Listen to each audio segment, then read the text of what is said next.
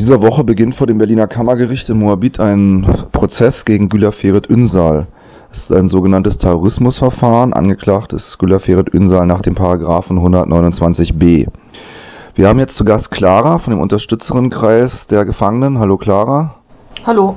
Die erste Frage wäre, wer ist denn Güler Ferit Ünsal und was wird ihr konkret vorgeworfen? Güler Ferit ist 38 Jahre alt, Ingenieurin, sie hat in Ankara studiert und war in den 90er Jahren lange gewerkschaftlich aktiv.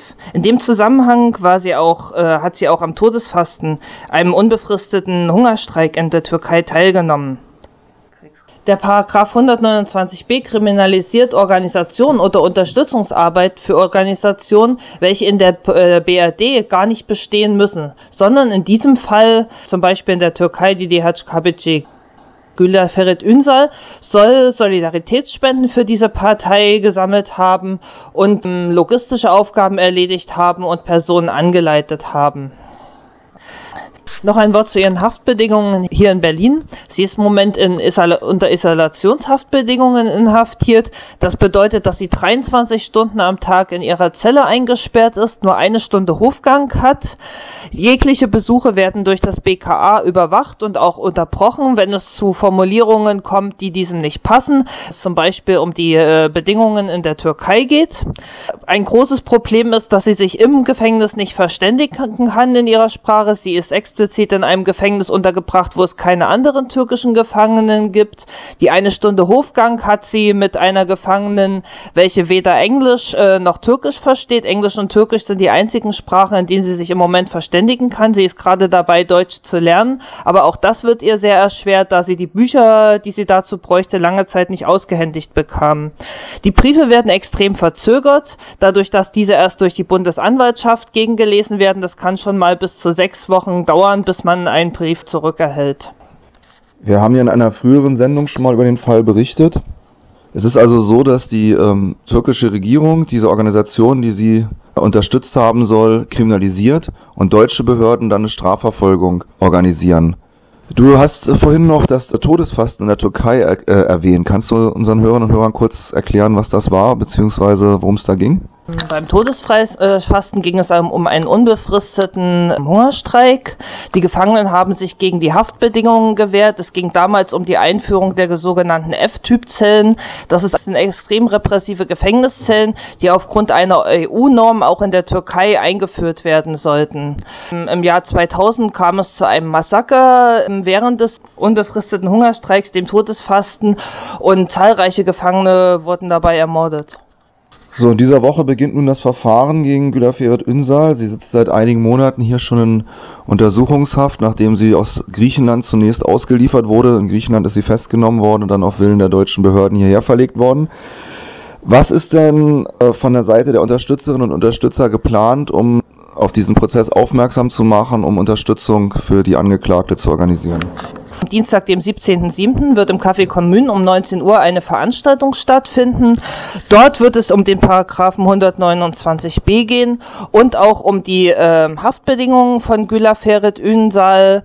Es gibt hier nochmal Informationen allgemein zum Paragraphen 129b, aber auch zu den bisherigen Prozessen, die in den vergangenen Jahren in Düsseldorf und Stuttgart-Stammheim bereits stattfanden. Wir gehen davon aus, dass es hier um sogenannte Pilotverfahren geht.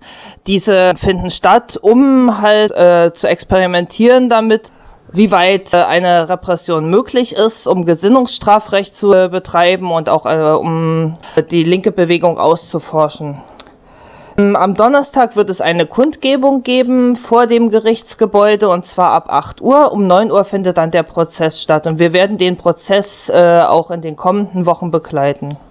Noch kurz was für Leute, die in das Verfahren hineingehen wollen, die sich das anschauen wollen.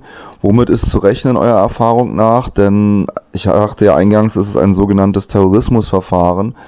Die Auflagen auch für Besucherinnen und Besucher sind wahrscheinlich andere, als wenn wir normalerweise in Gerichte gehen. Ja, es gibt eine sehr umfangreiche Sicherheitsverfügung. Das bedeutet, dass äh, Presseleute sich vorher genauestens akkreditieren lassen müssen und alle Zuschauer werden sehr ähm, intensiv äh, durchsucht werden. Es ist angekündigt, dass die Personalausweise kopiert werden.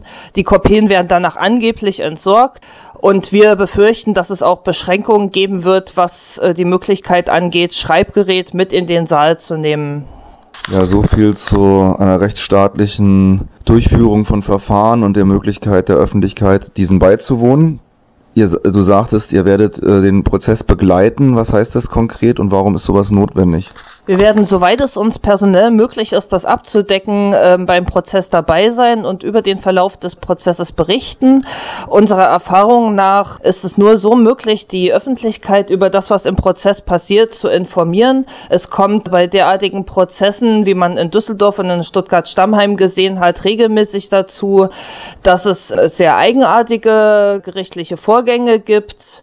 Da werden Akten nicht ausgehändigt, da werden Zeugen suggestiv befragt äh, und ähnliches. Es ist auch so, dass zum Beispiel in vergangenen Prozessen Erkenntnisse aus Foltergeständnissen in der Türkei benutzt wurden, angebliche Erkenntnisse, die unter Folter entstanden sind. Deutschland arbeitet eng mit dem türkischen Sicherheitsdienst zusammen, türkischen Geheimdiensten. Äh, eure Berichterstattung wird sich dann wahrscheinlich auf äh, Webseiten und auf linken Internetblogs wahrscheinlich wiederfinden. Warum ist das notwendig? Du sagtest ja eingangs, dass auch Journalisten und Journalistinnen, die sich akkreditieren, an dem Verfahren teilnehmen können. Tun die das eurer Erfahrung nach? Gibt es Berichte in bürgerlichen Zeitungen oder sind die Berichterstattungen der solidarischen Unterstützerinnen und Unterstützer eher die einzigen auf weiter Flur? Also diese Berichterstattung gibt es leider in einem viel zu geringen Maße. Wir hoffen natürlich, dass es mehrere Berichte in linken Zeitungen geben wird. Unsere Berichte wird man finden können auf www.political-prisoners.net. Eigentlich müsste man davon ausgehen, dass über eine so relevante Sache wie den Paragraphen 199 29b und einen Prozess danach sehr umfangreich berichtet würde, weil es sich ja hier um eine deutliche Gesinnungsjustiz handelt.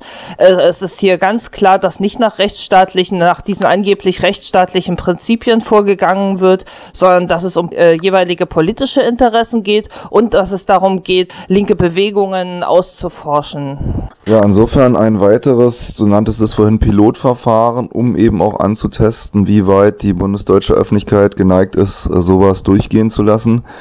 Und daher vielen Dank, dass ihr diesen Prozess begleitet, dass ihr da Öffentlichkeit herstellen wollt, dass ihr informieren wollt, was dort passiert. Ich wünsche euch viel Erfolg und auch äh, Güler Ferit Ünsal das bestmögliche Auskommen aus diesem Verfahren und bedanke mich. Bitteschön.